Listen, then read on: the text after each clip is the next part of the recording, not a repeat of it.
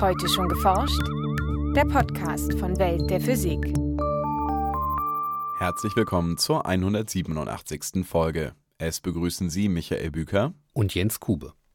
Neben der klassischen Strahlentherapie mit Röntgenstrahlung setzen Mediziner auch Protonen und leichte Ionen aus Teilchenbeschleunigern ein, um bestimmte Krebsformen zu behandeln. Das sind zurzeit nicht übermäßig viele, und deswegen ist in den Partikeltherapiezentren derzeit eine intensive klinische Forschung, bei welchen weiteren Tumoren man von den Partikeln profitieren kann. So Wolfgang Enghardt, der als Medizinphysiker am Nationalen Zentrum für Strahlenforschung in der Onkologie, kurz OncoRay, arbeitet.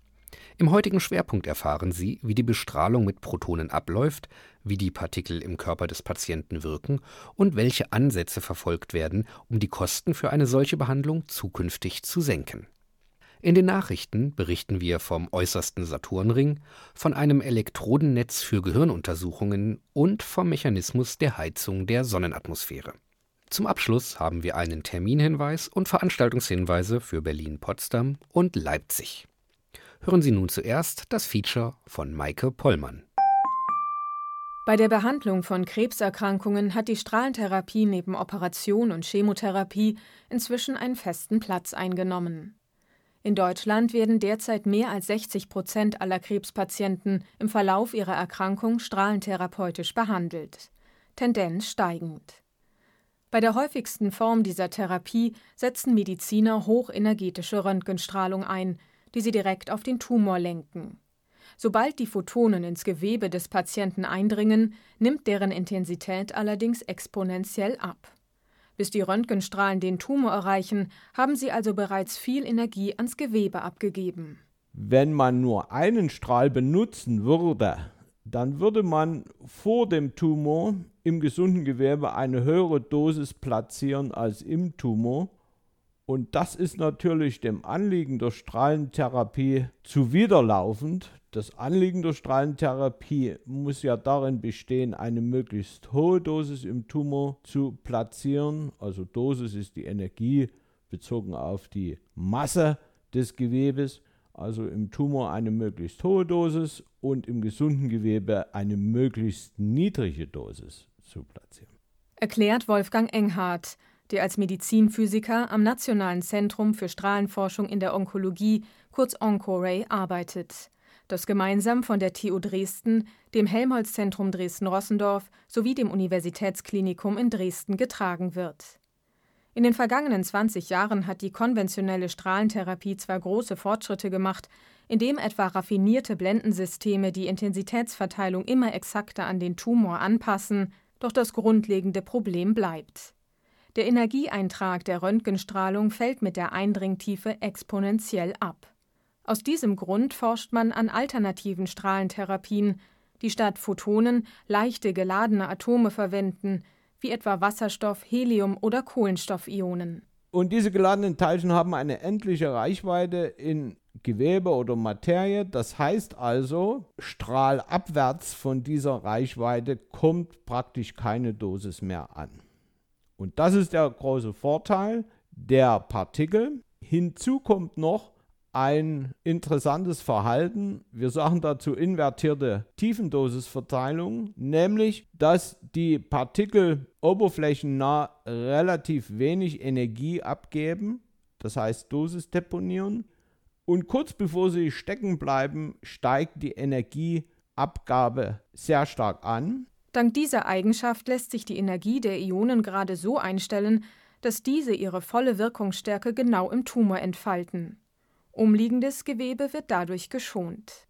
Was da physikalisch passiert ist, die Ionen, die treten über die Coulombkraft in Wechselwirkung mit den Elektronen vor allen Dingen des Gewebes und diese Wechselwirkung ist umso intensiver, je langsamer die Ionen sind.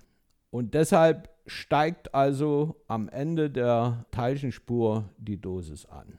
Eine typische Dosis liegt bei 2 Gray, wobei ein Gray einer Energie von einem Joule pro Kilogramm bestrahltem Gewebe entspricht.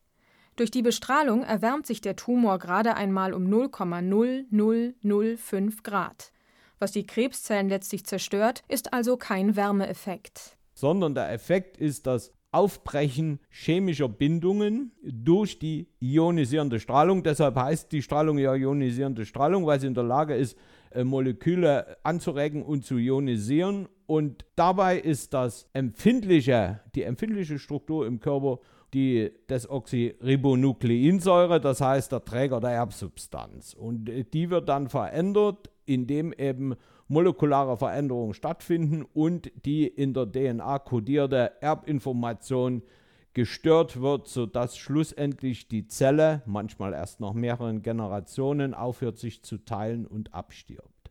Obwohl das Wirkprinzip bei allen Ionen gleich ist, unterscheiden sie sich dennoch in der biologischen Wirkung. Denn die Wechselwirkungsdichte ist abhängig von der Kernladungszahl. Durch Kohlenstoff wird die DNA also beispielsweise schwerer geschädigt als etwa durch Wasserstoffkerne, also Protonen. Welche Partikel sich für welche Tumore besonders eignen, wird derzeit erforscht, auch in Deutschland. Einrichtungen in Berlin, München, Essen und auch das Oncoray in Dresden führen derzeit klinische Studien zur Protonentherapie durch. In Heidelberg setzen Wissenschaftler dabei neben Protonen auch Kohlenstoff ein. Die Bestrahlung selbst dauert unabhängig vom verwendeten Element zwar jeweils nur wenige Minuten, doch muss sie mit viel Aufwand vorbereitet werden. Zunächst bilden die Mediziner den Tumor und die angrenzenden Bereiche mit verschiedenen bildgebenden Verfahren wie der Computertomographie oder der Magnetresonanztomographie ab mit zwei Zielstellungen. Erstens muss man möglichst genau herausbekommen, wie groß der Tumor ist, wo seine Grenzen sind und da hilft es oft, diese verschiedenen bildgebenden Verfahren miteinander zu kombinieren. Auf Basis dieser Messdaten legt der behandelnde Arzt eine Gesamtdosis für den Patienten fest. Anschließend bestimmt ein Medizinphysiker mit Hilfe von Computermodellen die exakte Dosisverteilung. Und auch hier spielen die bildgebenden Verfahren wieder eine wichtige Rolle. Und zwar ist die Grundlage das Röntgencomputertomogramm, weil wir dort eine Information über die Elektronendichte haben und die Elektronendichte im Gewebe ist der entscheidende Parameter für die Deposition der Dosis, sei es nun mit Photonen oder sei es mit Partikeln. Neben der Dosisverteilung bestimmen die Physiker auch, aus welcher Richtung und mit welcher Intensität die einzelnen Strahlen auf den Tumor treffen müssen denn die gesamte Dosis wird meist nicht in einer einzigen, sondern über mehrere Sitzungen hinweg verabreicht. Damit die Ionen dabei exakt den zuvor berechneten Weg nehmen, halten Lagerungshilfen den Patienten auf dem Behandlungstisch in der richtigen Position.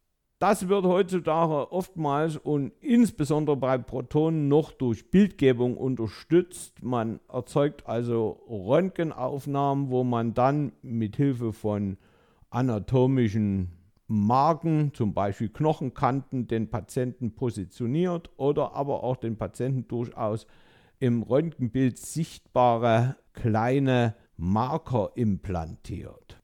Die Ionen treffen mit bis zu zwei Dritteln der Lichtgeschwindigkeit, das sind bis zu 180.000 Kilometer pro Sekunde, auf den Patienten.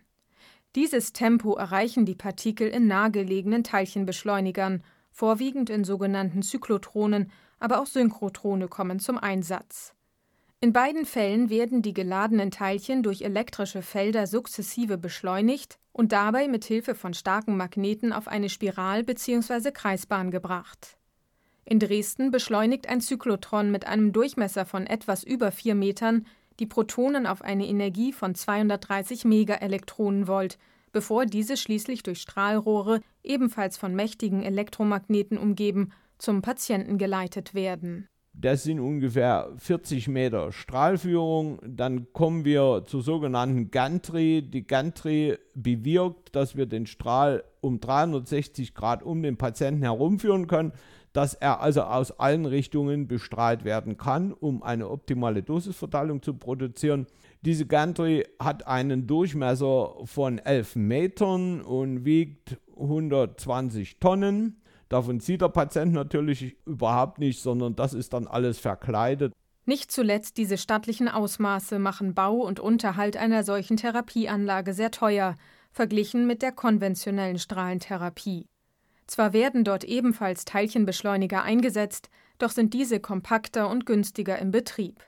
Es existieren bereits verschiedene Ansätze, auch die einzelnen Komponenten der Partikeltherapie zu verkleinern, also sowohl den Beschleuniger als auch die strahlführenden Elemente, etwa die riesige Gantry.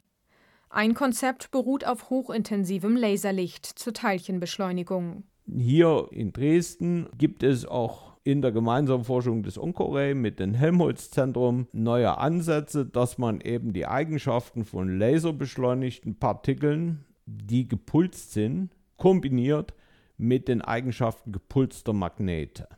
Hier kann man höhere Feldstärken erreichen und demzufolge werden die Strukturen, die man braucht, um den Strahl fortzuleiten und auf den Patienten zu leiten, ebenfalls kleiner. An einem Hochleistungslaser am Helmholtz-Zentrum in Dresden-Rossendorf können Physiker solche hochintensiven gepulsten Protonenstrahlen erzeugen und führten damit bereits erste strahlenbiologische Experimente an Zellen durch. Eine Bestrahlung mit Protonenpulsen scheint demnach gleichwertig zu der mit einem herkömmlichen, also nahezu gleichmäßigen Protonenstrahl. Die Energie der Teilchen war mit knapp 20 Megaelektronenvolt allerdings noch viel zu gering, um damit Menschen zu behandeln.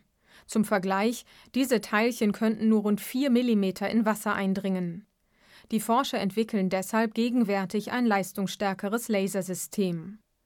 Während hier bereits an der Zukunft der Partikeltherapie geforscht wird, müssen klinische Studien in der Gegenwart zunächst belegen, wo sich der im Vergleich zur konventionellen Strahlentherapie deutlich höhere Kostenaufwand rechnet. Und dann stellt sich eben die Frage, wo der Nutzen der Partikeltherapie so groß ist für den Patienten, für die Gesellschaft. Also denken Sie an Nachsorge, an Patientenwohlergehen, Wiederintegration in Arbeitsprozesse und sowas, dass also dort ein Vorteil erzeugt wird. Und das ist gegenwärtig eine ganz wichtige Frage bei der Anwendung der Partikeltherapie.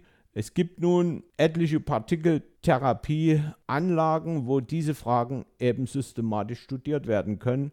Für welche Tumoren ein möglichst hoher Nutzen sowohl für den Patienten, aber auch für die Gesamtgesellschaft unter sozioökonomischen Gesichtspunkten herausspringen kann.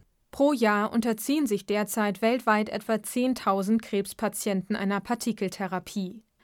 Bei welchen Tumoren diese Behandlungsform der konventionellen Strahlentherapie tatsächlich überlegen ist, wird sich in den kommenden Jahren herausstellen müssen.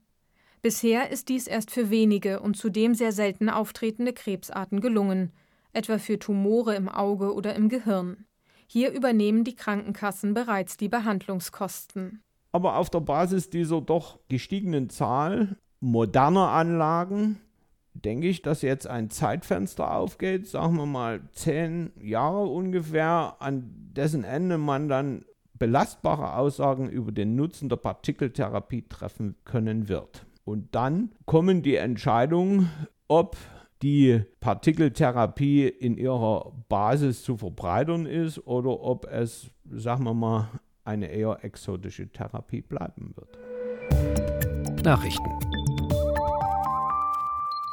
An der Oberfläche der Sonne herrschen Temperaturen von etwa 6000 Grad Celsius. Doch nicht nur darunter im Kern der Sonne, sondern auch darüber in der sogenannten Chromosphäre und der weiter außen gelegenen Corona herrschen noch deutlich höhere Temperaturen. Bisher gibt es keine einheitliche Erklärung für dieses Phänomen, die sowohl die Bewegung des heißen Plasmas, aus dem die Sonne besteht, als auch die dort herrschenden komplexen wirbelförmigen Magnetfelder korrekt beschreibt. Ein Team von drei Forschern aus Frankreich hat nun in der Fachzeitschrift Nature Ergebnisse neuer Simulationen veröffentlicht, die beide Phänomene gemeinsam betrachten. Die Forscher beschreiben, dass sie im Computer nachbilden können, wie Granulen genannte Zellen heißen Materials an die Oberfläche der Sonne gelangen und dort kleine magnetische Wirbel erzeugen, die Dynamos genannt werden. Diese Dynamos seien in der Lage, über 4000 Watt Energie pro Quadratmeter an die Chromosphäre oberhalb der Sonnenoberfläche abzugeben und so deren Aufheizung zu bewirken. Größere magnetische Strukturen bilden sogar vertikale Flussröhren, die bis in die Korona weit oberhalb der Sonnenoberfläche reichen, so die Forscher.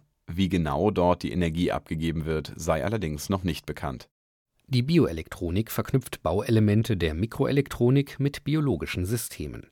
Ein Ziel dabei ist es, elektronische Implantate beliebiger Form und Ausdehnung in Gewebe einzusetzen, ohne es zu zerstören. Wissenschaftler aus den USA und China beschreiben nun einen neuen Weg, Elektroden in ein Mäusegehirn zu injizieren, im Fachblatt Nature Nanotechnology. Die Forscher nutzen für ihre Elektroden eine spezielle Netzstruktur, die sich auf ein minimales Volumen zusammenrollen lässt. Dann injizieren sie dieses winzige Knäuel mit einer dünnen Spitze in die gewünschten Stellen des Körpers. Dort entfalten die Elektroniknetze sich wieder zu ihrer ursprünglichen Größe und Form. Vorteil dieses Verfahrens ist, dass es ohne chirurgischen Eingriff funktioniert. Die Bauelemente werden einfach in das Gewebe gespritzt. Das entfaltete Netz war dabei 33 mal so groß wie die Nadelspitze von nur 0,1 mm Durchmesser. Durch seine Biegsamkeit und die besondere Struktur soll das Bauteil laut der Forscher nur einen minimalen mechanischen Schaden im Hirngewebe verursacht haben. Der Planet Saturn ist vor allem für sein prachtvolles Ringsystem bekannt. Im Jahr 2009 wurde ein weiterer Ring entdeckt, der über 100 Mal weiter über den Planeten hinausreicht und nur im Infrarotlicht zu sehen ist. Eine neue Vermessung dieses äußeren Rings lieferte nun Erkenntnisse über seine Zusammensetzung, die ein Forscherteam aus den USA in der Fachzeitschrift Nature veröffentlicht hat. Laut Wissenschaftlern besteht der große äußere Ring vor allem aus kleinen Staubteilchen, nur 10% des Materials seien größer als 20 cm. Als Herkunft für diese kleinen Teilchen wird vor allem der Saturnmond Phoebe vermutet, von dem das Material stammen soll. Es ist jedoch unklar, wie genau es sich von dem Mond löst. Denkbar ist eine Erosion durch interplanetaren Staub oder Einschläge von Teilchen des Sonnenwinds. Und nun zu unseren Termin- und Veranstaltungshinweisen. Das Netzwerk Teilchenwelt hat zur Bewerbung für die Teilnahme an Workshops und Forschungsaufenthalten am CERN aufgerufen. Noch bis zum 22. Juni können sich an Teilchenphysik interessierte Jugendliche und Lehrkräfte bewerben, die bereits an einer Veranstaltung des Netzwerks Teilchenwelt teilgenommen haben, etwa an einer Masterclass. Den Ausgewählten steht ein einmaliges Besuchs- und Forschungsprogramm am CERN in Genf bevor, das auch finanziell unterstützt wird. Weitere Informationen dazu unter www.teilchenwelt.de. In Berlin und Potsdam steht der Samstag, der 13. Juni, ganz im Zeichen der Wissenschaft. Die Lange Nacht der Wissenschaften bietet von 17 Uhr bis Mitternacht die Gelegenheit, an 22 Standorten in beiden Städten Forscher und ihre Experimente zu erleben und ins Gespräch zu kommen. Der Eintritt kostet einmalig 14 Euro oder ermäßigt 9 Euro und beinhaltet Shuttlebusse zwischen den verschiedenen Standorten am Samstag, dem 13. Juni in Berlin und Potsdam. Das Programm und die Standorte sind auf, zusammengeschrieben, langenachtderwissenschaften.de zu finden. Am Donnerstag, den 25. Juni, findet in Leipzig die erste Schülertagung der jungen DPG statt.